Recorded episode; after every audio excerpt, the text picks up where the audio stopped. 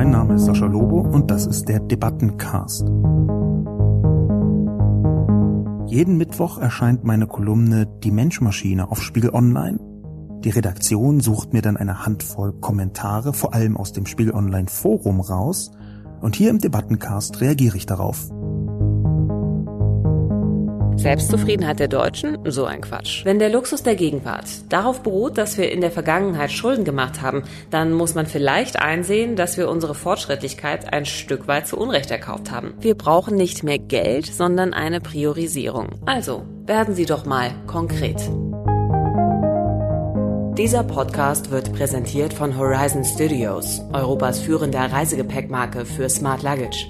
Horizon definiert mit Tech-Features wie der integrierten Powerbank und dem persönlichen Travel Assistant Horizon Go die nächste Generation Reisegepäck. Ein Beispiel hierfür der Check-in-Reisekoffer. Die Leichtgewichte mit Premium-Design bieten bis zu 90 Liter Stauraum Urbane Nomaden und Sascha Lobo-Hörer sparen jetzt 50 Euro für ihren Einkauf bei Horizon. Einfach den Aktionscode LOBO50 auf www.horizon-studios.com eingeben und bestellen.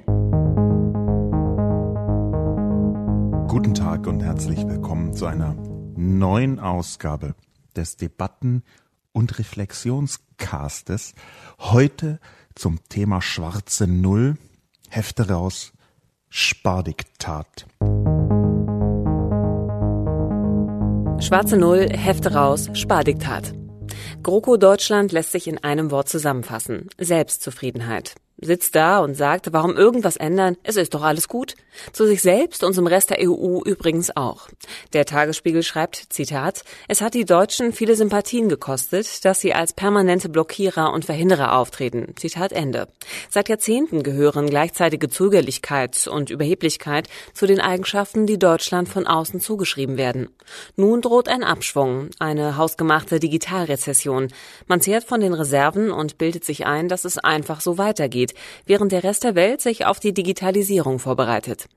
Am besten oder besser am allerschlechtesten sieht man das an den mangelnden Investitionen. Der Verfall ist schneller als die Investitionen. 2018 erreichte der Mangel laut KfW-Befragung eine Rekordhöhe von 160 Milliarden Euro. Die fehlen in staatlichen Infrastrukturen im weitesten Sinn. Gebäude wie Schulen, Verkehrswege, alle möglichen Netze und auch Digitalisierung in der Bildung. Die schwarze Null als Folge der Schuldenbremse wird inzwischen von Wissenschaftlern aus allen Lagern in Frage gestellt, von progressiven, liberalen wie konservativen. Und jetzt kommt die Digitalisierung, die für Deutschland leicht zum kompletten Desaster werden kann. Zögerlichkeit und Überheblichkeit münden in der Annahme, dass die Erfolgsrezepte von gestern und heute auch morgen noch funktionieren. Dereinst wird man seinen Enkeln am Lagerfeuer erzählen können, ja, Deutschland hat sich zum Entwicklungsland kaputt gespart, aber für eine wundervolle kurze Zeit war unsere Null tiefschwarz. Die Podcast-Frage, die übrigens vergleichsweise wenige Menschen direkt beantwortet haben, lautet, was tun gegen die deutsche Selbstzufriedenheit? Aber bevor ich in die Kommentare reingehe, möchte ich eine Empfehlung aussprechen für einen interessanten Beitrag auf Twitter. Dieser Beitrag kommt von einem Mann namens Lukas Haffert. Lukas Haffert ist Ökonom, politischer Ökonom, schreibt er auf Twitter. Er twittert unter L. Haffert, L-H-A-F-F-E-R-T und ist in der Schweiz engagiert an einer Hochschule, an einer Universität, Universität Zürich nämlich, im Institut für Politikwissenschaft und dort hat er einen ökonomischen Auftrag. Lukas Haffert ist deswegen mit seinem Statement auf Twitter äh, hier in diesem Podcast gelandet, weil er eine ganz andere Seite der Debatte beleuchtet hat. Das hat er ohne jeden Kontext zu meiner äh, Kolumne getan. Aber ich möchte, weil das interessant ist, trotzdem seinen Beitrag auf Twitter empfehlen. Er ist zugleich der Autor des Buchs Die schwarze Null über die Schattenseiten ausgeglichener Haushalte. Und er hat aus der Schweiz einen Blick geworfen auf die aktuelle Debatte, was die schwarze Null in Deutschland angeht. Vielleicht nochmal für diejenigen, die da vergleichsweise äh, aus der Distanz, auch aus der Kenntnisdistanz heraus hineingestürzt sind in diesen Podcast. Die schwarze Null beziehungsweise die Schuldenbremse, was genau bedeutet das? Das ist in Deutschland seit 2009 sogar in der Verfassung verankert, dass der Staat außer in einer Handvoll Ausnahmefällen wie Naturkatastrophen oder wenn die Wirtschaft, Wirtschaft wirklich sehr schlecht läuft, möglichst keine Verschuldung vorantreiben soll. Das heißt, man soll die Staatsschulden zurückführen, einen ausgeglichenen Haushalt haben. Schwarze Null ist das so ein bisschen im Alltagstalk. Das ist, Schuldenbremse und schwarze Null sind nicht ganz deckungsgleich. Vielleicht, das muss man auch noch dazu wissen. Diese Schuldenbremse ist eben das, was in der Verfassung steht. Und die schwarze Null ist, dass man am Ende möglichst mit dem zurechtkommt, was man eingenommen hat, und zwar als Staat, nicht als Privatperson. Da liegt schon die erste Problematik drin, weil Privatpersonen, also die Volkswirtschaft und die Betriebswirtschaft, nicht nur Privatpersonen, sondern auch Unternehmen, die funktionieren einfach strukturell komplett anders. Es gibt da, wie eigentlich jeder weiß, der schon mal Volkswirtschaft so ein bisschen von der Ferne betrachtet hat, es gibt da einfach sehr unterschiedliche Mechanismen, wie äh, Staaten oder Staatenverbünde zu steuern seien und wie zum Beispiel ein Unternehmen oder ein privater Haushalt zu steuern ist. Und Verwechslung von Haushalt im Staatssinne und Haushalt im Privatpersonensinne sorgt immer wieder für äh, Schwierigkeiten. Das geschieht einem sogar sehr leicht, auch wenn man da so ein bisschen tiefer reingeguckt hat. Selber ist mir das auch schon ein paar Mal geschehen, wo ich gemerkt habe, huch, hier habe ich einfach diesen Begriff Haushalt wieder nicht ganz trennscharf verwendet. Das passiert relativ schnell. Worauf ich aber hinaus möchte, ist, dass Lukas Haffert in seinem kurzen Tweetstorm, 13 Tweets, die ein bisschen zu lang sind zum Vorlesen, sehr interessante und für mich auch einigermaßen neue Mechanik offenbart hat. Er hat nämlich sich bezogen auf eine politische Dimension, die er nach einem Politikwissenschaftler namens Kent Weaver aufgemalt hat. Und zwar die Politik der Blame Avoidance und die Politik des Credit Claimings. Er hat da zwei Mechaniken unterschieden, der Lukas Haffert, und hat gesagt, also, wenn man eine Politik macht, dann kann man auf zwei Pferde setzen. Ich paraphrasiere das so ein bisschen.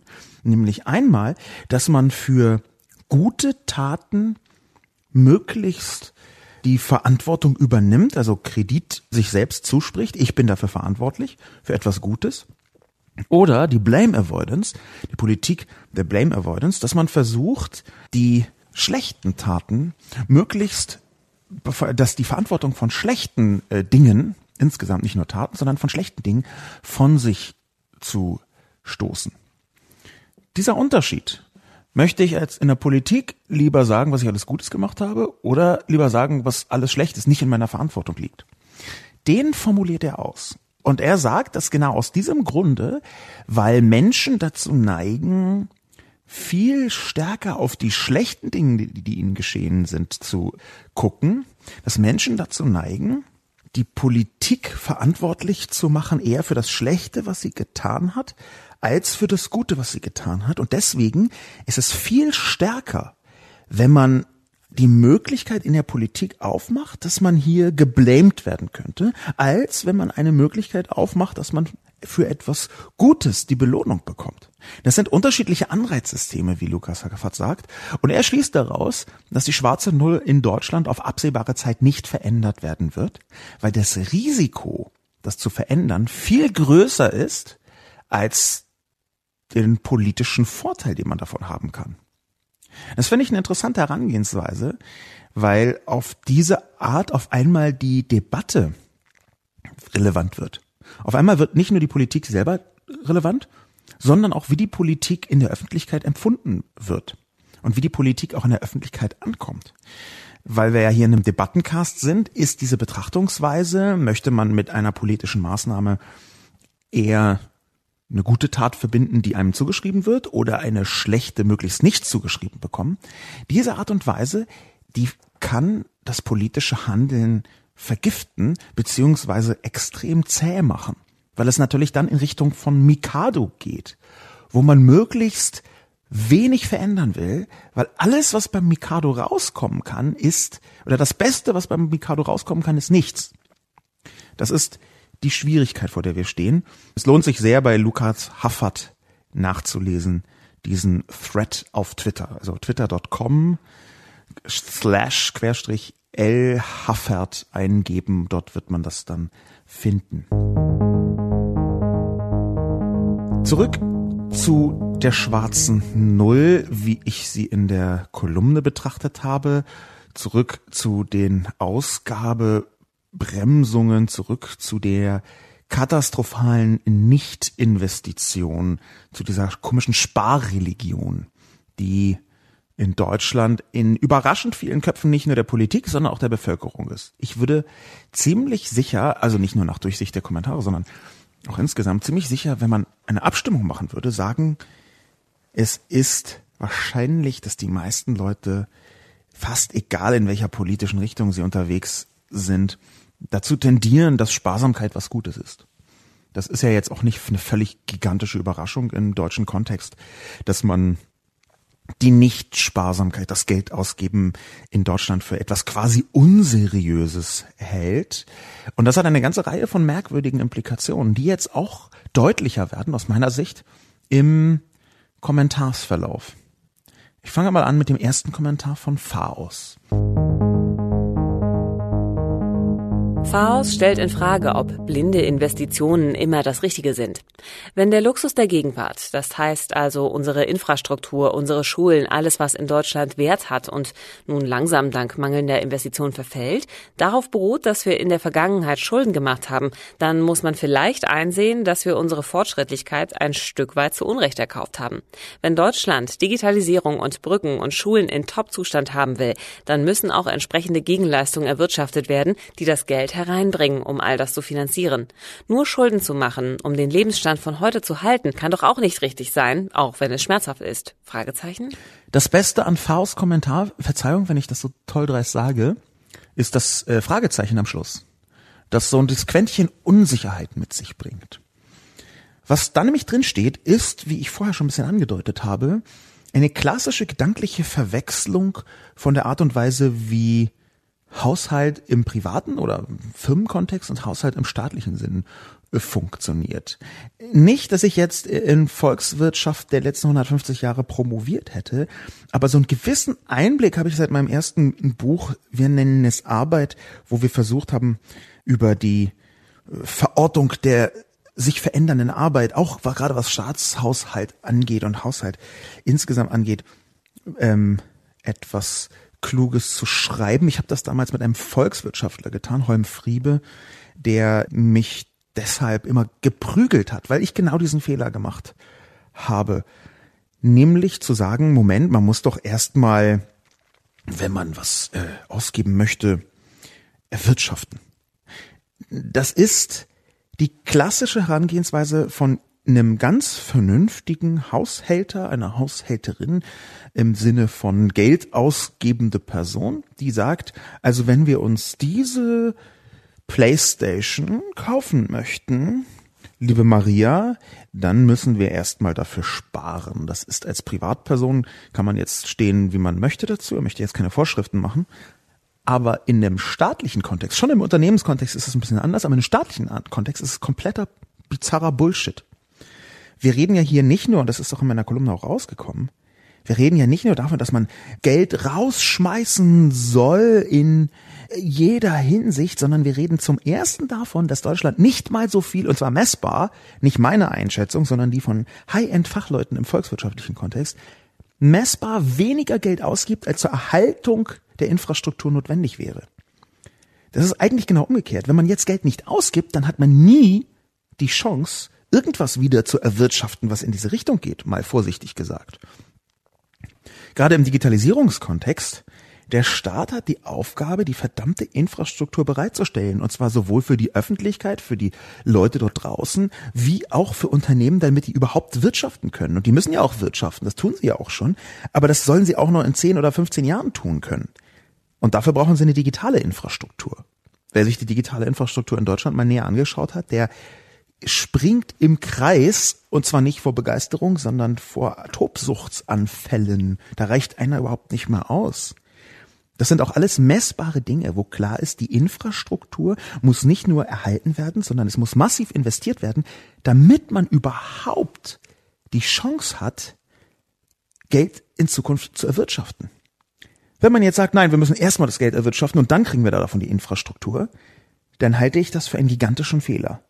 Ich glaube auch, dass es in vielen Bereichen technisch gar nicht möglich ist. Das ist ein bisschen so, als würde man sagen, nee, also Internet, ihr müsst erstmal mit Hilfe von E-Commerce genug Geld verdienen, um dann eine Infra Internetinfrastruktur hinzustellen. Ist so verquer, also ich glaube, das ist komplett, kompletter Unfug. Ich muss allerdings dazu sagen, dass mein Glauben hier beruht auf einer klassisch eher linken ökonomischen Perspektive auf die Welt. Das ist manchmal gar nicht so leicht zu sagen und es ist auch gar nicht so leicht zu scheiden, was davon ist konservativ, was ist eher so progressiv, was ist links, wo sind liberale Aspekte im, im wirtschaftlichen Kontext und gerade erst im volkswirtschaftlichen Kontext noch doppelt. Aber aus meiner Perspektive ist diese Form ähm, von vorher investieren, auch vorher staatlich investieren, speziell auch staatlich investieren, das tendiert so sanft in eine eher linke äh, Richtung, versuche ich jetzt mal ganz äh, vorsichtig zusammenzufassen. Auch dass Infrastruktur Staatsaufgabe ist, dass da gibt Länder, äh, da gilt man als linksextrem, wenn man sowas äußert. Aber der Punkt ist hier schon, ich glaube, dass es Quatsch ist, so wie Faust sagt, zu sagen, na, wenn Brücken und Schulen im Topzustand sein sollen oder Digitalisierung schaffen sollen, dann müssen entsprechende Gegenleistungen erwirtschaftet werden, die das Geld reinbringen, um das zu finanzieren. Nein. Finanzieren heißt, dass man es vorher das Geld besorgt, um es danach nutzen zu können. Alles andere ist fortschrittswidrig, Komma, und ich habe deswegen eben von einer eher linken Perspektive gesprochen, weil es Leute gibt, die das anders sehen. Es gibt sogar Debatten, die behaupten, dass es genau andersrum sei. Dass eigentlich die Infrastruktur den Zyklen der Wirtschaft folgen würde und der Gesellschaft. Ich habe mir die Argumentationen angeschaut und sie erscheinen mir jetzt nicht überragend schlüssig, aber es gibt Leute, die das behaupten, etwas vereinfacht gesagt. Tropfstein schreibt Verantwortlich handeln heißt, nicht alles verkonsumieren, als gäbe es kein Morgen mehr. Und das wiederum heißt, erstens in die Zukunft investieren, Digitalisierung, und zweitens nicht auf Pump über die eigenen Verhältnisse leben, Schuldenfalle vermeiden. Wer behauptet, es ginge nur das eine oder das andere, aber nicht beides, sollte vielleicht erstmal überlegen, was er da von sich gibt. Also Tropfstein, ich bin äh, skeptisch. Was macht mich skeptisch?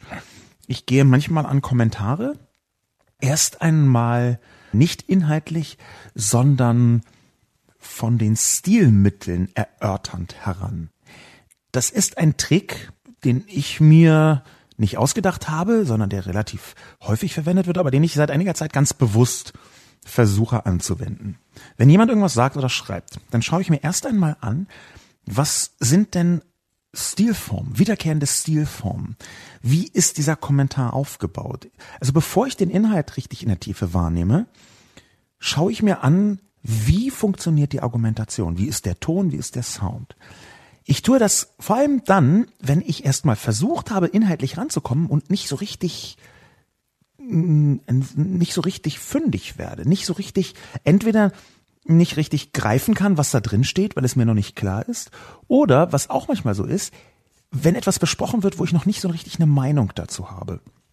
Wo ich noch nicht so richtig auf den ersten Blick sagen kann, aha, hier ist ein Kommentar und zu diesem Kommentar verhalte ich mich so oder so. Ich sehe also diesen Kommentar von Tropfstein, bin so ein bisschen unschlüssig, was genau meint diese Person. Das ist teilweise etwas widersprüchlich oder man kann es widersprüchlich lesen, was da drin steht nicht alles verkonsumieren, als gäbe es kein Morgen und das soll bedeuten, in die Zukunft investieren. Das ist nicht 100% widersprüchlich, aber hat so leichte Schnittflächen der Widersprüchlichkeit, wo sich diese, diese, diese beiden Elemente des Kommentars widersprechen. Also schaue ich mir das stilistisch an und nicht nur stilistisch, sondern auch von den verwendeten Worten her. Da fällt mir der Schlusssatz besonders auf. Da steht nämlich, vielleicht sollte er erstmal überlegen, was er da von sich gibt. Tropfstein diagnostiziert also eine spezielle Meinung, nämlich es geht nur A oder B und nicht beides, eins oder zwei. Wenn man das so sagt, meint Tropfstein, dann solle man erstmal überlegen, was man von sich gibt. Das ist etwas, was von der gedanklichen Annäherung in Debatten ganz oft kommt. Das gibt es in ganz vielen verschiedenen Facettierungen. Die Argumentation, na, da denken Sie noch mal nach. Das beruht auf einer impliziten Annahme, nämlich der Annahme, es gäbe nur eine legitime Meinung, wenn man A alle Informationen hat und B richtig nachgedacht hat. Tropfstein unterstellt, dass Menschen, die eine andere Meinung haben als diese Person selbst, einfach nicht richtig nachgedacht haben. Das ist die Unterstellung der Oberflächlichkeit, ist die Unterstellung auch der äh, Unkenntnis, also des nicht vollständig vorhandenen Wissens oder Hintergrundwissens. Und das wiederum ist ein Schachzug, den manche absichtlich, die allermeisten aber unabsichtlich machen. Sie glauben nämlich, dass wenn man das vollständige Wissen, was implizit sie natürlich haben, eines Sachverhalts hat, wenn man auch das Fachgebiet vollständig durchdringt oder das, was Menschen heute so vollständig äh, für vollständig halten, dann gibt es nur noch eine legitime Meinung dazu. Ich glaube, dass das mit einer der größten Feinde von jeder Debatte ist. Nämlich die Ansicht, es gäbe nur eine legitime Meinung und alle nicht legitimen Meinungen basieren auf mangelhafter Kenntnis A der Hintergründe, B des Fachgebiets oder C der konkreten Situation. Wenn man so rangeht, dann verstößt man eigentlich gegen das goldene Grundgesetz jeder Debatte, also jeder ernsthaften Debatte, nicht jedes Schlagabtauschs, wo man, wie jetzt in irgendeiner Talkshow zum Beispiel, einfach versucht, einen Wirkungstreffer dem Gegner zu versetzen, damit das eigene Publikum besonders laut klatscht und johlt und lacht und man einen Artikel bekommt auf Spiegel Online am nächsten Tag. Ich rede jetzt natürlich nur von nicht anwesenden Personen. Das meine ich nicht mit Debatte. Mit Debatte meine ich eigentlich das, was ein Philosoph im Jahr 2000 gesagt hat, passenderweise im Spiegel.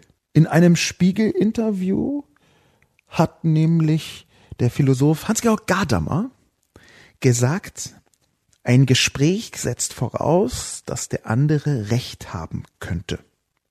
Ich würde das heute als, dass das Gegenüber Recht haben könnte, damit es nicht nur die maskuline Form ist, verwenden, also ein bisschen verändern dieses Zitat. Aber die Essenz davon ist genau das. Die Essenz ist, wenn man in eine Debatte reingeht, und ich deute hier den Begriff Gespräch jetzt erstmal ganz großzügig als Debatte. Wenn man in eine Debatte reingeht, dann ist die Grundvoraussetzung, dass man nicht schon vorher weiß, ich werde meine Haltung um keinen Preis in keiner Dimension verändern, sondern es ist die vorher die Haltung, mit der man reingeht in eine Debatte. Wir versuchen konstruktiv etwas rauszufinden.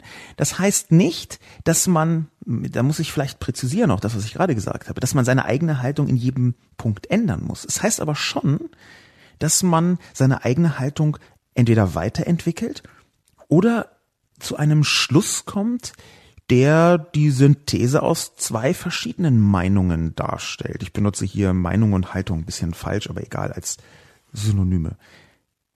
Ich glaube, dass einer der Gründe übrigens ist, warum es so katastrophal ist, wenn Leute glauben, man könne mit Nazis diskutieren und reden, weil diskutieren in dem klassischen Sinn, wie das äh, Gadamer gesagt hat, automatisch bedeutet, dass man die Gegenposition würdigt mit der Möglichkeit, sie könnte richtig sein. Diese Haltung, die dahinter steht, die ist eine Voraussetzung für die Debatte, nämlich das Gegenüber äh, könnte ja auch einen wichtigen Punkt beitragen, der vielleicht uns der Lösung näher bringt, obwohl natürlich ich normalerweise im Alleinbesitz der absolut goldenen Wahrheit bin. Aber genau diese Haltung, das Gegenüber könnte etwas Wertvolles dazu beitragen, was vielleicht mir bis jetzt entglitscht ist. Die ist der komplette Widerspruch von so einem Halbsatz wie, überleg doch erstmal, was du da von dir gibst. Ich gebe zu, dass ich jetzt da so ein bisschen aus Tropfsteins Halbsatz rauseskaliert bin. Aber das ist eben so ein Anzeichen dafür, solche, solche Halbsätze ist ein Anzeichen genau für diese merkwürdige Verirrung. Zu glauben, es gibt halt nur eine Haltung, die richtig ist. Der Inhalt davon, den hat eine andere Person vielleicht noch ein bisschen präziser, also jetzt nicht die formalistische, sondern oder formale, sondern die die inhaltliche Dimension hat eine andere Person noch ein bisschen äh, schmackhafter auf den Punkt gebracht, weshalb ich gleich zu dem Kommentar von Bastian unterstrich unterstrich überleiten möchte. Bastian schlägt in dieselbe Kerbe und bringt an, dass es nicht an Geld mangele, sondern dass das Geld nicht intelligent ausgegeben wird. Das Geld intelligent ausgeben ist gefragt. Es steht aus Steuereinnahmen bei Bund, Ländern und Gemeinden mehr Geld zur Verfügung, als benötigt wird. Aber es wird an vielen Stellen nicht sinnvoll verwendet und da hilft auch die doppelte Menge an Geld wenig. Zum Beispiel Berlin investiert riesige Summen in einen Flughafen. Wäre es sinnvoll eingesetzt worden, hätte Berlin schon jetzt einen Flughafen in Betrieb und das auch noch preiswerter.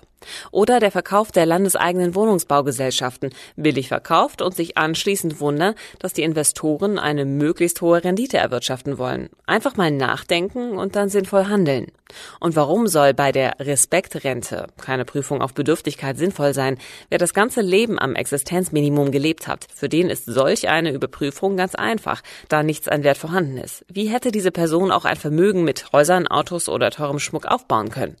Einfach die Freigrenzen bei solch einer Prüfung sinnvoll gestalten und allen ist geholfen. Oder ist der Sinn der Respektrente auch Millionäre zu unterstützen?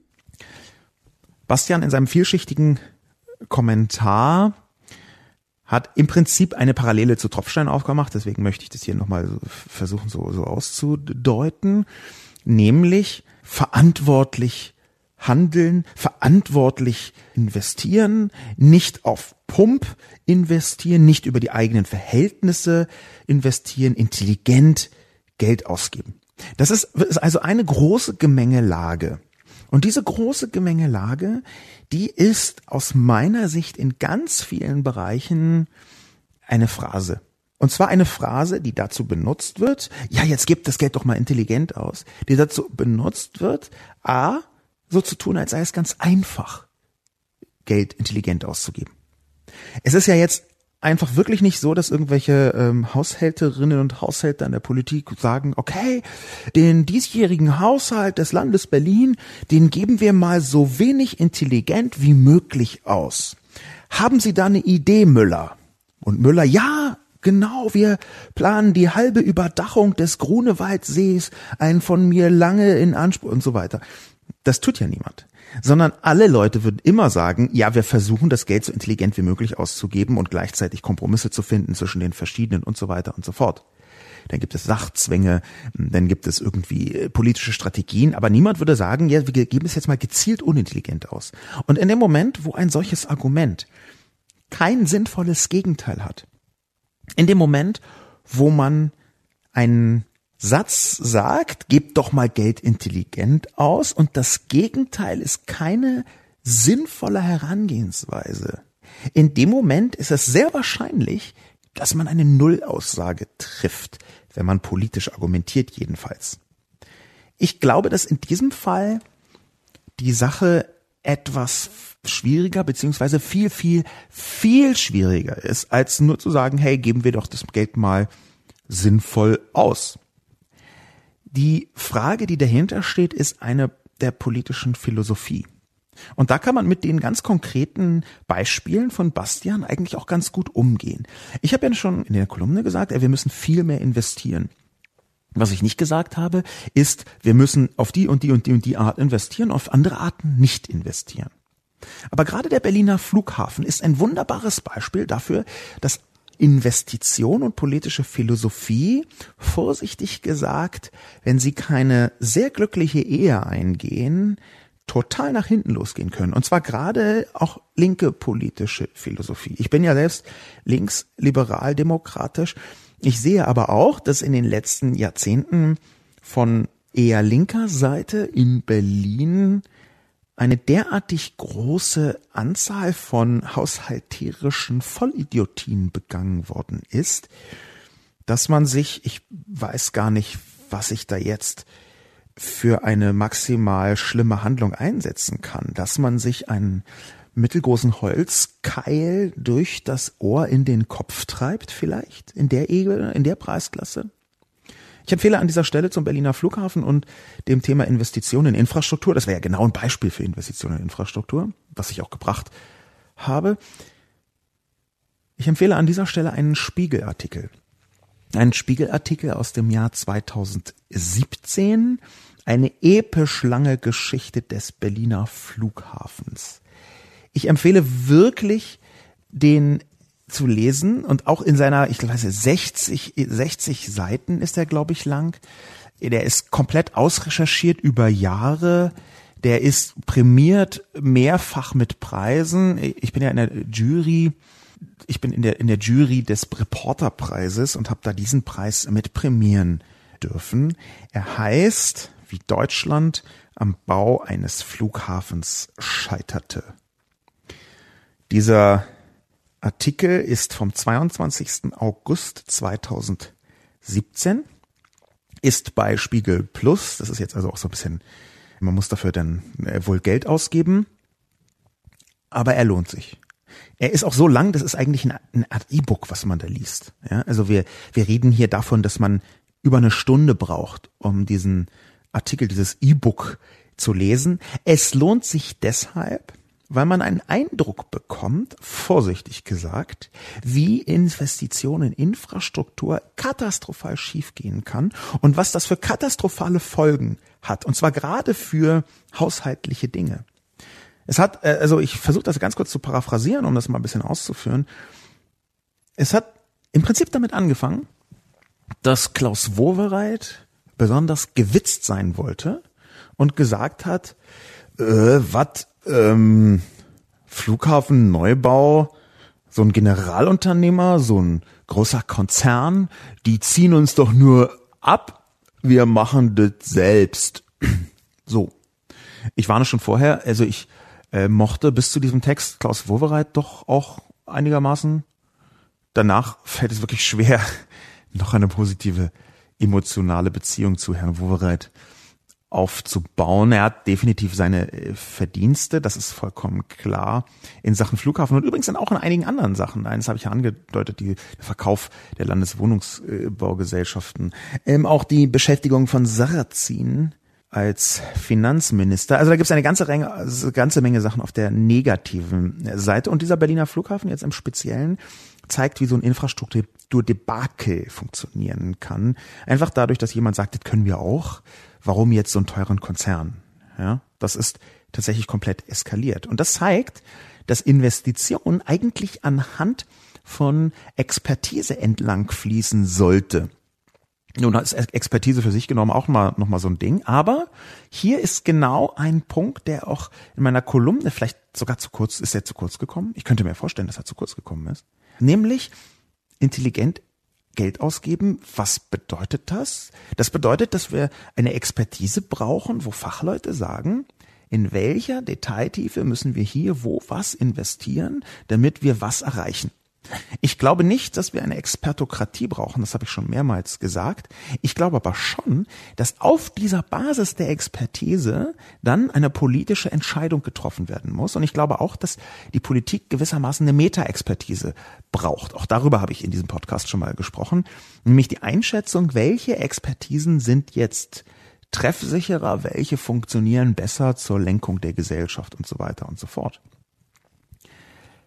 Das Geld im Berliner Flughafen hätte, da hat Bastian recht, besser eingesetzt werden können. Es hätte vor allem aber anders projektiert werden müssen.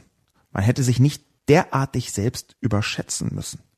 Und wunder was, das lag damals auch genau an diesem Punkt, den ich eigentlich besprechen wollte, nämlich der deutschen Selbstzufriedenheit, hier in linker SPD-Variante. Es ist ja nicht so, als sei diese deutsche Selbstzufriedenheit etwas, was jetzt ausschließlich Konservative ähm, oder Wirtschaftsliberale gepachtet hätten.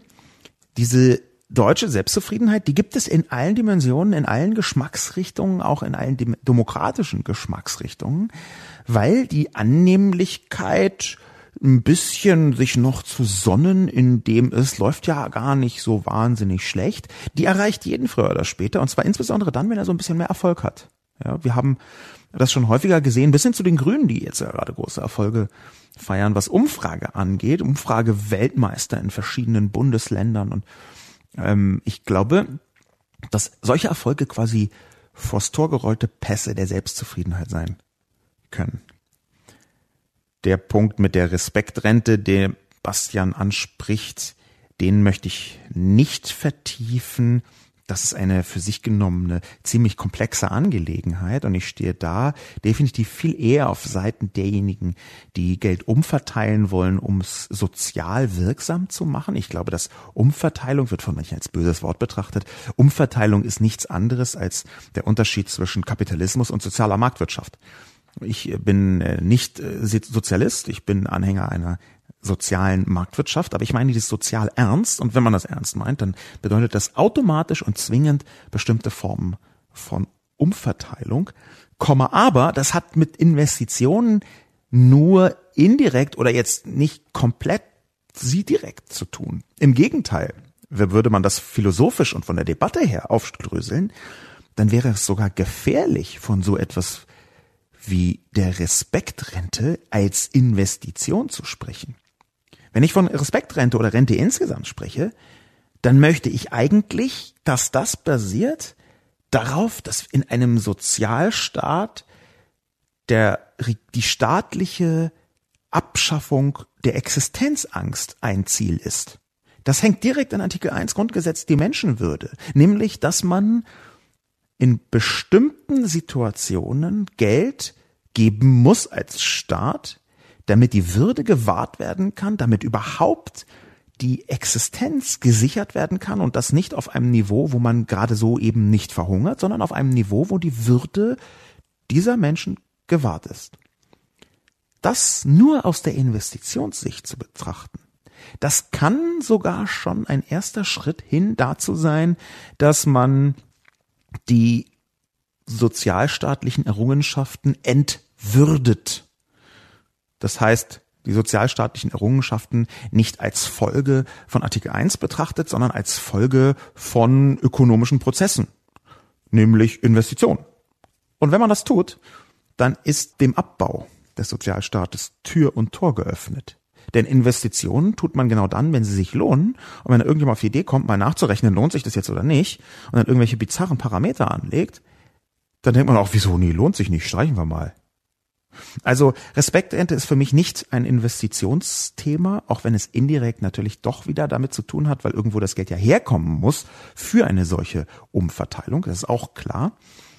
Aber ich möchte das deswegen aussparen. Merke gerade dafür, dass ich angekündigt habe, das Thema auszusparen, habe ich ganz schön lange drüber geredet, aber egal, schnell in den nächsten Kommentar hineingesprungen. Dr. Lump findet, wir brauchen nicht mehr Geld, sondern eine Priorisierung. Die schwarze Null sorgt nämlich nicht nur für Stillstand in der Digitalisierung, sondern vor allem für soziale Einschnitte. Eigentlich bin ich ein großer Fan ihrer Kolumnen, doch dieser Artikel kommt über die Simplizierung eines Stammtischgesprächs nicht hinaus. Vorneweg, ich bin der gleichen Meinung, dass für Digitalisierung und Bildung sehr viel mehr Geld ausgegeben werden sollte. Jedoch unterstellen Sie in der Kolumne, dass Geld für solche Investitionen aufgrund der schwarzen Null fehlt. Auch Ihnen sollte bekannt sein, dass die Steuereinnahmen seit Jahren extrem gestiegen sind. Es geht also doch eigentlich mehr um das Problem, wofür das Geld ausgegeben wird. Betrachten wir die letzten Jahre, wurden die zusätzlichen Steuereinnahmen besonders gerne für soziale Wohltaten statt Investitionen ausgegeben. Beispielhaft zu nennen sind hier die jüngst geplante bedingungslose Grundrente oder die Herdprämie einige Jahre zuvor. Würden diese Gelder stattdessen in Bildung und Digitalisierung fließen, wäre schon ein guter Schritt getan. Ich glaube tatsächlich, dass sie die schwarze Null nur deswegen verteufeln, da sie nicht bereit sind, für das Erreichen einer besseren Bildung und Digitalisierung soziale Einschnitte in Kauf zu nehmen. Natürlich ist es simpler, einfach nur nach mehr zu rufen, statt sich mit solchen Einschnitten auseinanderzusetzen. Dass Sie diese Simplizierung vollziehen, ist jedoch besonders schade, da Ihnen eigentlich bewusst sein müsste, dass eine bessere Bildung und eine gut umgesetzte Digitalisierung langfristig zu einer höheren sozialen Gerechtigkeit führen wird. Dr. Lum, vielen Dank, dass Sie Fan meiner Kolumnen sind. Ich nehme auch gerne zur Kenntnis, dass Sie sagen, dass hier ich eine Vereinfachung auf Stammtischniveau hergestellt habe. Ich glaube das ehrlich gesagt nicht. Unter anderem, weil wesentliche Argumentationsstränge in meiner Kolumne nicht von mir stammen, sondern, und ich habe das ja jeweils einfach immer verlinkt, von den führenden ökonomischen, volkswirtschaftlichen Expertenhäusern der Republik einmal quer durch die Lager insgesamt. Ja, also KfW, die, äh, die Kreditwirtschaft äh, für den Wiederaufbau ist ein staatliches Instrument ähm, was nach dem Krieg installiert worden ist, äh, mit allergrößter ökonomischer Expertise, äh, sowohl die Ö Gewerkschaften beziehungsweise die Ökonomen von den Gewerkschaften oder noch präziser die Ökonomen, die bei der Hans-Böckler-Stiftung der Gewerkschaften äh, arbeiten. Und äh, Michael Hüter, der Direktor des Arbeitgebernahen Instituts der deutschen Wirtschaft, wenn alle die ziemlich genau die Argumente benutzen, die ich einfach dann nur wiederhole und zusammenmontiere, dann finde ich es ein bisschen schwierig von Stammtischniveau zu sprechen, außer man sagt die haben alle keine Ahnung. Das ist natürlich auch immer eine Möglichkeit. Übrigens eine, die sich sehr unsympathisch anhört, aber der ich etwas abgewinnen kann, aus dem einfachen Grund, weil ich selbst häufig tue. Macht es nicht sympathischer, aber ich muss wenigstens so tun, als sei das okay. Dr. Lump nun macht eine interessante, fast möchte ich sagen, mutige Öffnung der Debatte, indem er sagt, die schwarze Null ist gar nicht das äh, äh, Problem, sondern die Priorisierung, wenn ich das richtig verstanden habe. Dr. Lump meint, dass die Investitionen deswegen nicht da sind, weil die schwarze Null da ist. Ich sehe das alles ein bisschen anders. Der Begriff, der in meiner Kolumne nicht drin ist, weil ich finde, dass man ihn immer noch ein bisschen gesondert erklären muss, ist Austerität. Das ist ein Begriff, der äh, eben jetzt aus meiner wieder eher äh, linksvolkswirtschaftlichen Sicht nichts anderes bedeutet, als dass man gefälligst nur mit dem Geld erarbeitet, was man gerade eben erwirtschaftet hat, also ausgeglichene Haushalte und so. Es gibt eine ganze Reihe von Ökonomen, die sagen, ausgeglichener Haushalt ist totaler gefährlicher Humbug für Staaten, unter anderem deswegen, weil wir seit der Globalisierung völlig veränderte Bedingungen haben, so dass ein ausgeglichener Haushalt auch eine ganze Reihe von merkwürdigen Folgen haben kann, gerade internationale äh, Kontexte. Es ist ein bisschen schwieriger, aber für die Leute, die sich, da ich habe es auch jetzt sehr vereinfacht, muss ich dazu sagen. Aber für die Leute, die sich da ein bisschen tiefer reinfräsen wollen, die können sich mal anschauen, die vielen Artikel, die in den letzten Monaten geschrieben worden sind zum Thema Außenhandelsdefizit. Diese Außenhandelsdefizit-Geschichte, die ist deswegen so spannend, weil sie seit Jahren Deutschland vorgeworfen wird, vorsichtig gesagt, vorgeworfen wird, und das hat deswegen direkt damit zu tun, ja, das äh, Leistungsbilanz Ungleichgewicht, so müsste man das vielleicht jetzt ganz präzise sagen. Das hat damit zu tun, weil diese Überschüsse auch durch volkswirtschaftliche Mechanismen gesteuert werden können. Das hängt auch wiederum damit zusammen, volkswirtschaftlich betrachtet, dass bestimmte Investitionen, die man nicht tätigt, dann zu Kapitalabflüssen führen können. Das ist vergleichsweise komplex, aber ich habe günstigerweise ein Papier in meiner Kolumne verlinkt, nämlich genau das Kap äh, Papier von der erwähnten KfW. Dieses Papier der KfW, das lohnt sich mal so zu lesen. Es ist ja überschrieben, wie ich auch zitiert habe, mit Unternehmen mehr Sparer als Investor. Der zweite Teil der Überschrift heißt Hürde für raschen Abbau des deutschen Leistungsbilanz Ungleichgewichts. Wenn man das liest, dann ist es ein bisschen komplex und ein bisschen, ehrlich gesagt, auch fachlich natürlich auf der allerhöchsten Ebene, aber stilistisch so ein bisschen kantig geschrieben. Und trotzdem ist da eine ganze Menge drin, wo man beginnt zu verstehen, wie diese ganzen Dinge miteinander verknüpft sind. Kann ich also nur empfehlen. Und wenn man das tut, dann sieht man, dass das, was Dr. Lump hier schreibt, so erstmal nicht stimmt. Ich glaube nicht, dass das mit der schwarzen Null und den fehlenden Investitionen jetzt gar nichts miteinander zu tun hat. Die gestiegenen Steuereinnahmen, die sind mir nicht nur, nicht nur bekannt, Dr. Lump, wie Sie jetzt geschrieben haben, sondern die habe ich sogar verlinkt in meiner Kolumne. Die interessante Spreizbreite, die Sie in Ihrem Kommentar aufmachen, aber ist, dass Sie auf einmal sagen, nee, wir haben viel zu viel in Soziales investiert in den letzten Jahren. Und das ist mutig, vorsichtig gesagt.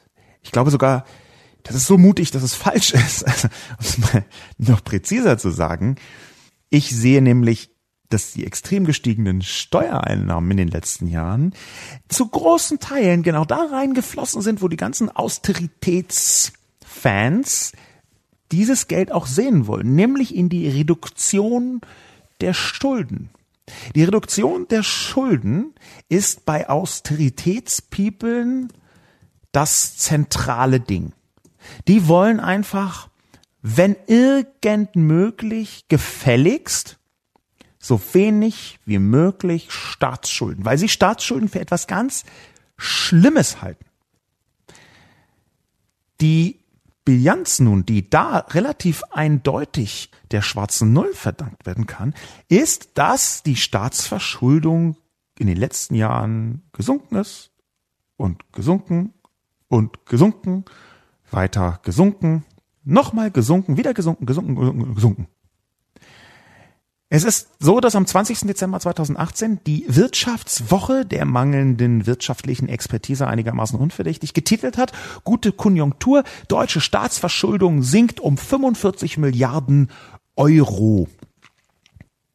Diese 45 Milliarden Euro, die kommen ja irgendwo her. Und wo kommen sie her? Genau aus dem Geld, was der Staat einnimmt. Staat hier im weitesten Sinn gesagt.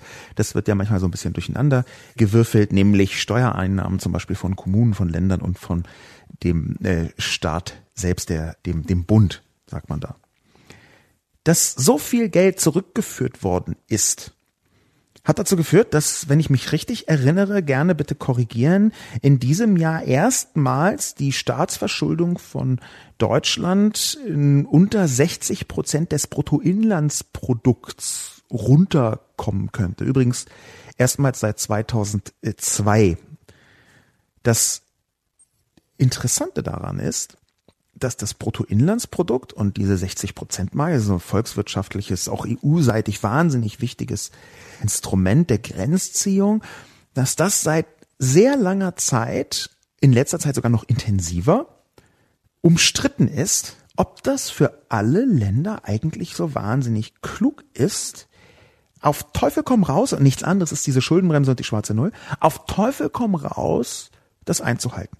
Natürlich gibt es da psychologische Mechanismen, aber Japan zum Beispiel, ein Staat, der jetzt Deutschland in vielen Dimensionen nicht komplett unähnlich ist, kommt ganz gut zurecht mit über 120, also ich weiß gar nicht, ich habe es jetzt lange nicht mehr recherchiert, aber nee, also 120, über 200, wenn ich mich richtig erinnere. Ja, also wir reden hier von drei, vierfachen Werten, was die Prozentanteile angeht.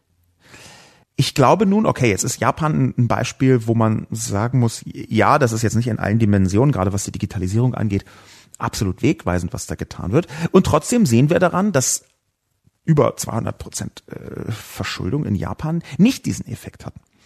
Das ist ja gerade diese wahnsinnig große Diskussion. Warum muss Deutschland jeden fucking Cent in den Abbau der Schulden hinein investieren und dafür ungefähr alle Infrastrukturen verkommen lassen? Und die verkommen ja. Ich möchte also Dr. Lump komplett widersprechen im Detail und gleichzeitig stützen die Grundaussage. Die Grundaussage, der ich sage ja, ist, wir brauchen eine bessere Priorisierung und wir brauchen nicht mehr Geld, das würde ich auch sofort sagen, also das ist stimmt. Nur, ich würde im Detail komplett widersprechen, dass wir dieses Geld für zu viel Soziales ausgegeben haben. Da würde ich eher sagen, wir haben es zu wenig für Soziales ausgegeben. Das, wo wir es falsch ausgegeben haben, war in eine auf Teufel komm raus, End Schuldung, eine Rückführung der Schulden. Und dieses ganze Gelaber mit, oh, aber dann zahlen wir so viel Zinsen und die nächste Generation. Ich glaube, das ist ein Instrument in der Debatte, um immer genau dann, wenn es drauf ankommt, möglichst zu sagen, nee, also, hm, das können wir der nächsten Generation nun wirklich nicht antun und deswegen dürfen wir nicht das tun, was ich doof finde. Was heißt denn das? Das heißt doch, dass wir der nächsten Generation sagen, eure leider von euch zu bezahlenden Schulden, die zurückzuführen, ist wichtiger, als euch eine vernünftige Infrastruktur hinzustellen. Das halte ich für katastrophal. Das halte ich für auch eine Bevormundung, weil relativ klar ist, dass wenn das 21. Jahrhundert eine vorherseh vorhersehbare Qualität haben wird, dann ist es, dass es ein sehr, sehr digitales 21. Jahrhundert wird. Es sei denn, wir fangen nicht bald an, irgendwie den Klimawandel etwas ernster zu nehmen und danach auch zu handeln, weil dann wird das 21. Jahrhundert kein digitales, sondern ein heißes. Und ich sage hier ganz bewusst sondern, denn irgendwann, wenn man gar nichts im Klimakontext tut, dann wird ja irgendwann dieses digitale Getöse ja auch egal. Ne? Also es gibt ja schon so einen Kipppunkt, wo es dann schnurz wird. Der nächste Kommentar ist einer, der so ein bisschen in die Richtung geht, die ich mit am liebsten diskutiere. Spion hätte es gerne konkret. Was genau ist denn unter Digitalisierung zu verstehen? Welcher Grad der Digitalisierung ist richtig? Das ist offensichtlicher Unsinn. Warum? Weil Herr Lobo weder verrät, was Digitalisierung ist, noch welche Vorteile sie bringen soll, noch wie man mit Geld bezahlt, das gar nicht da ist. Stattdessen hat er nur hohle Modeworte anzubieten, wie wir das von Dienstleistungsgesellschaft, Ich AG oder irgendwas mit Globalisierung, weil es cool klingt, kennen. Werden Sie doch mal konkret, Herr Lobo. Was ist Digitalisierung? Inwiefern sichert bzw. vermehrt sie unseren Wohlstand? Wer bezahlt die Verschuldung? Genügt es, noch mehr mit dem Handy zu telefonieren oder sollten wir digitale Wasserhähne anschaffen, die sich bei Langeweile mit dem digitalen Kühlschrank unterhalten? Werden Sie mit gutem Beispiel vorangehen und mir 200.000 Euro leihen, Rückzahlung in 99 Jahren? Oder darf ich das Geld, das Sie anmahnen, gleich selber drucken? Also, werden Sie doch mal konkret. Kommentare wie Spion mag ich am liebsten, einfach weil die A schön beleidigend anfangen. Ich werde ja habe ich ein paar Mal schon erwähnt, sage ich gerne nochmal, gerne beleidigt. Ich mag das, wenn Leute beleidigend sind, und zwar aus dem einfachen Grund, weil ich dann nicht nur gezielt zurückbeleidigen kann, sondern weil A, die Qualität in der Beleidigung viel aussagt über die allgemeine und speziell intellektuelle Verfassung einer Person, und B, erkennt man an dem rausgeplatzten vorgeworfenen Beleidigungsgut ziemlich schön das Mindset der Person gegenüber. Ich habe ein, also ein Teil des Grundes oder ein Teil der Gründe, warum ich diese äh, komische Frisur habe, die ich habe, ist, weil ich dann in einen Raum gehe, ist inzwischen nicht mehr so, aber früher war das so. Ich gehe in einen Raum und nur an den Reaktionen der Menschen kann ich schon sehen, mh, hm, was ist das ungefähr für eine Klientel? Was ist das für ein Typ, wenn er mich so anguckt, als würde er mich gleich umbringen wollen, dann merke ich, okay, mit dem muss ich jetzt nicht unbedingt ein Bier trinken oder vielleicht auch gerade doch ein Bier trinken oder mich prügeln oder was auch immer. Keine, gibt ja viele Möglichkeiten der nonverbalen Kommunikation. Aber in diesem Fall ist diese Beleidigung von Spion deswegen ganz gut, weil sie mir ermöglicht, lieber Spion, massiv zurückzuschlagen. Da möchte ich beginnen, dass es natürlich total interessant ist, dass Sie sagen, werden Sie doch mal konkret. Und ich aber in den letzten 400 Kolumnen, und es sind über 400 Kolumnen, die ich geschrieben habe bisher, in ungefähr der fucking Hälfte der Kolumnen extrem konkret geworden bin. Nun kann man natürlich sagen, okay, im Zeitalter des Internets muss jede Kolumne für sich selbst stehen, aber ich bin ganz, also ich kenne wenig Leute, die in der digitalen Öffentlichkeit konkreter geworden sind, was sie wollen. Man kann mir vorwerfen, dass das Quatsch ist. Man kann mir vorsagen, dass was sie wollen, Herr Lobo, ist ein äh, gemeingefährlicher Quark. Aber ich habe extrem deutlich gesagt, a, ich möchte eine bessere Glasfaservernetzung. B, ich möchte große Forschungsgelder zum Beispiel in die künstliche Intelligenz reinsehen. C, ich möchte unbedingt, dass eine Haltungsänderung stattfindet, um unternehmerischer in die Köpfe hinein zu wirken, was D bedeutet, dass man das Bildungssystem umbauen muss, was wiederum massive Investitionen nach sich zieht. Das habe ich alles schon ganz oft geschrieben. Ich bin sehr, sehr konkret geworden.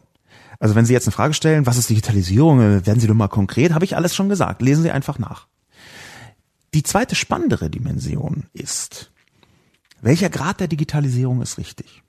Das ist eine Frage, die abseits des ansonsten sagen wir mal jetzt nicht von übergroßer intellektueller Brillanz schillernder Kommentars von Spion, die abseits davon die, die, äh, die richtige Perspektive mitbringt. Das ist nämlich gar nicht so einfach zu sagen, welcher Grad von Digitalisierung ist richtig. Das ist etwas, was diskursiv auch in der Bevölkerung vorangetrieben werden muss, aber jetzt nicht allein nur von der Öffentlichkeit demokratisch erörtert werden soll, weil Demokratie auch Langsamkeit und Zähigkeit bedeutet, übrigens nicht nur Nachteile, sondern auch Vorteile, aber in bestimmten Dimensionen ist eine repräsentative Demokratie genau dazu geeignet und auch genau dazu da, politische Prozesse beschleunigen zu können. Dort, wo sie beschleunigt werden müssen, weil man halt nicht ewig diskutieren kann, ob genau an dieser Stelle eine neue Wasserleitung richtig ist oder nicht. Um es mal ganz platt zu sagen. Die Digitalisierung, was ist das genau? Das ist eine interessante Frage. Es ist auch keine schlechte Frage. Was ist Digitalisierung? Digitalisierung ist aus meiner Sicht der Fortschritt mit Hilfe von digitaler Vernetzung. Dass ich das jetzt nur wenig präzisiert habe und dass Digitalisierung auch noch anderes und mehr sein kann, ist eine zweite Frage. Aber der Punkt der Digitalisierung, der für mich wichtig ist, ist eine Form von Fortschritt. Und da würde ich nicht nur den technologischen Fortschritt, sondern auch den gesellschaftlichen Fortschritt mit hineinbringen.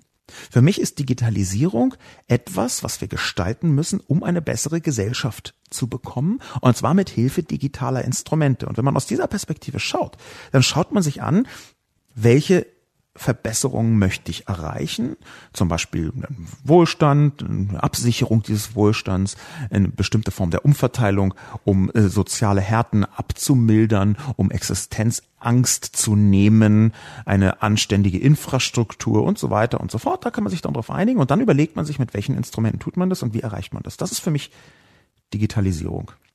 Interessant ist aber schon, welcher Grad der Digitalisierung ist richtig und hier habe ich keine eindeutige Antwort. Spion gibt so Bullshit-Beispiele, ja, so digitale Wasserhähne anschaffen, die sich bei Langeweile mit dem digitalen Kühlschrank unterhalten. Ist natürlich absurd, sowas nur zu sagen, aber ich kann ja mal ganz konkret werden. Und zwar in Form genau des Links, den ich in meine Kolumne eingebaut habe. Das, was in Ruanda geschehen ist, in der Hauptstadt Kigali war die Installation ein, oder eine Testinstallation von einer smarten Street-Beleuchtung, einer Straßenbeleuchtung.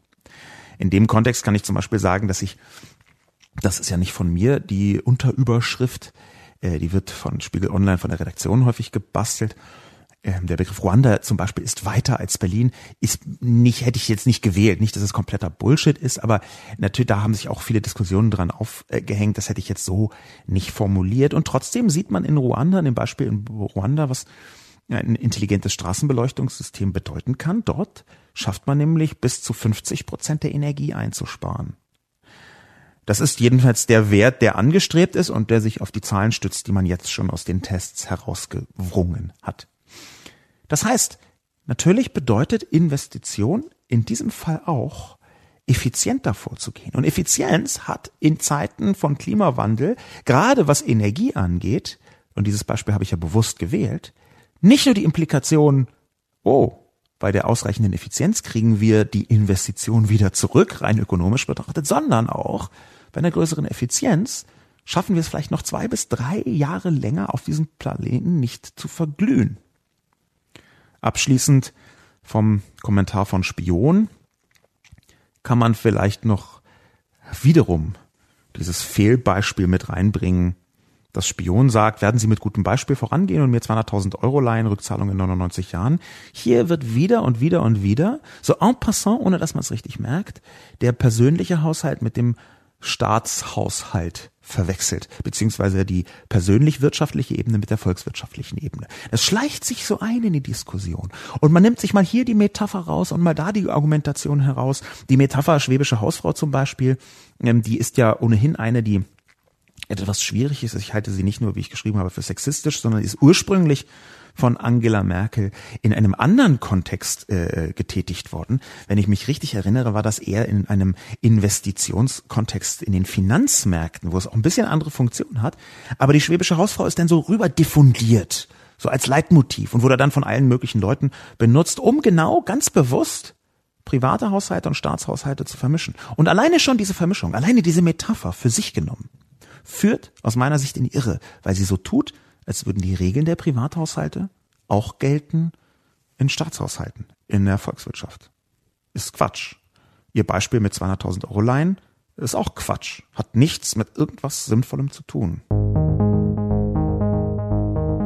Abschließend möchte ich einen Kommentar von Tatanano mit hineinbringen. Häufiger Kommentator, häufige Kommentatorin in diesem Bereich. Tata Nano hält den Vorwurf, die Deutschen seien selbstzufrieden für Quatsch. Das für größere Problem sei soziale Aufspreizung. Selbstzufriedenheit der Deutschen? So ein Quatsch. Herr Lobo, dieses Mal liegen Sie völlig daneben. Sie sprechen von der Selbstzufriedenheit der Deutschen und das ist so präzise diagnostiziert, wie in Berlin die schwäbische Hausfrau verstanden wird. Wie selbstzufrieden sind denn wohl die ganzen Leute, die im Niedriglohnsektor prekären Verhältnissen ausgesetzt werden? Wie selbstzufrieden sind denn die Schülerinnen und Schüler, die sich Sorgen über die Zukunft des gesamten Planeten machen? Wie selbstzufrieden sind die Leute, die in Ballungsräumen keine bezahlbare Wohnung oder Kinderbetreuung finden können? Wie groß ist denn die Selbstzufriedenheit Unzufriedenheit der Leute, die in ihrer Branche durch Automatisierung immer stärker unter Druck geraten und denen die Digitalisierung den Rest geben könnte. Nein, das Land ist nicht voller selbstzufriedener Leute. Vielmehr haben wir in unserem Land das Problem der sozialen Aufspreizung. Man kann also durchaus von einer satten, selbstverliebten Subgesellschaft sprechen, und diese hat in Deutschland und nicht nur da das Sagen, in den Unternehmen, bei den Lobbyisten und in der Politik. Da spielt dann auch die Demografie eine Rolle. Die älteren Menschen sind in der Mehrheit und dürfen im Gegensatz zu Kindern und Jugendlichen ihre Interessen direkt bei Wahlen vertreten. Da ist dann der Blick nicht in die Zukunft gerichtet, sondern am Erhalt des Status quo. Nicht aus Selbstzufriedenheit, sondern aus purem Egoismus und einem Mangel an einer gemeinsamen Vision für die Zukunft des Landes. Insofern halte ich Ihre Kolumne nicht im Ansatz für verärgert genug und das Ziel des Ärgers verfehlen Sie auch. Statt den selbstverliebten Deutschen sollten es eher die Besitzstandswahrer, die beiliberalen Heuschrecken und die Politiker sein, die sich vor deren Karren spannen lassen und so die Zukunft von uns und unseren Kindern auf dem Altar der schwarzen Null opfern und dies für die eigene Bequemlichkeit billigend in Kauf nehmen. Zum einen Tatanano Recht geben und sagen natürlich, ist diese Selbstzufriedenheit der Deutschen nicht etwas, was die betrifft, die wenig haben oder die betrifft, die wütend sind. Aber, Tatanano, hier muss ich sehr deutlich widersprechen. Warum muss ich sehr deutlich widersprechen? Weil ich ganz deutlich, ganz am Anfang geschrieben habe, GroKo Deutschland. Ich habe geschrieben, GroKo Deutschland lässt sich mit einem Wort zusammenfassen. Und das kann man jetzt zwar missverstehen als alle Menschen, aber das halte ich schon für ein sehr absichtliches Missverstehen. Erst recht, wenn ich GroKo Deutschland direkt im Anschluss auf EU-politischer Ebene betrachte, wo GroKo Deutschland aus Selbstzufriedenheit, Klimastrategie, Steuertransparenz, Antidiskriminierungsrichtlinie, Export und so weiter und so fort scheitern lässt und blockiert. Und in dem Moment, muss ich ehrlich sagen, ist es aus meiner Sicht ungerecht zu behaupten, ich hätte jetzt die äh, prekären Existenzen als selbstzufrieden bezeichnet. Weil es kam mir jetzt nicht so vor, als sei auf EU-Ebene in Brüssel diese Zahl von prekären Existenzen in Deutschland ausgerechnet diejenigen gewesen, die die Klimastrategie haben scheitern lassen. Wenn man also sagt, Deutschland hat einen Sitz im UN-Sicherheitsrat, dann ist relativ klar, das ist ein anderes Deutschland, als wenn man sagt, Deutschland ist zu sieben Prozent damit beschäftigt, Hartz IV aufzustocken, beziehungsweise mit Hartz IV die Löhne aufzustocken. Das sind andere Deutschlandbegriffe. Und mir dann vorzuwerfen, dass ich, obwohl ich äh, Brüsseler Handeln skizziert habe, mir vorzuwerfen, dass ich hier die Leute im Niedriglohnsektor in prekären Verhältnissen mit Selbstzufriedenheit meinte, das finde ich nicht ganz redlich. Wir haben jetzt, und das ist interessant, mit praktisch keinem Kommentar die Frage beantwortet, was tun gegen die deutsche Selbstzufriedenheit. Das lag einfach daran, dass kein Kommentar das so richtig beantwortet hat. Auch der letzte, der zwar sich darauf bezogen hat, hat einfach mir den Vorwurf gemacht, dass ich das alles falsch verstanden hätte. Aber aus diesem Grund möchte ich die deutsche Selbstzufriedenheit ganz zum Schluss nochmal nutzen, um die Podcast-Frage selber zu beantworten. Was tun gegen die deutsche Selbstzufriedenheit? Fragezeichen. Meine Antwort wäre einfach mal in die Welt hineinzuschauen. Die deutsche Selbstzufriedenheit ist ganz eng verknüpft mit der Meinung, dass man in ganz vielen Dimensionen an der Weltspitze sei. In bestimmten wirtschaftlichen Kontexten stimmt das. In ganz vielen anderen Kontexten stimmt es nicht mehr. Und es stimmt in so vielen Kontexten nicht mehr. Jetzt nicht nur Flughafen oder Automobilindustrie oder äh, Energiewirtschaft oder, oder, oder, oder. Sondern es stimmt vor allem nicht mehr, was diese moralische Überlegenheit angeht, beziehungsweise ist hier nicht mehr der falsche Begriff. Es hat noch nie gestimmt. Es hat im 20. Jahrhundert extrem nicht gestimmt. Was tun gegen die deutsche Selbstzufriedenheit? Da wäre aus meiner Sicht die Antwort die Globalisierung des Geistes, nämlich mit dem eigenen Kopf vielleicht mal so ein bisschen rumzuschauen auf der Welt, dass eine ganze Reihe von anderen Ländern echt ganz schön viel gemacht haben in den letzten Jahren, ziemlich weit gekommen sind. Und zwar gerade da, wo wir so denken, ach, huch, da in Afrika, äh, irgendwie dieses halbkoloniale Geseier, was man sich da so anhören muss. Ich glaube, es gibt noch nie eine Rechtfertigung für deutsche Selbstzufriedenheit, aber die Gründe, warum man das tut, auch die werden immer weniger und immer eingebildeter. Einfach in die Welt hinausschauen. Das wäre meine Antwort auf die Podcast-Frage. Mein Name ist Sascha Lobo. Vielen Dank fürs Zuhören und bis zum nächsten Mal.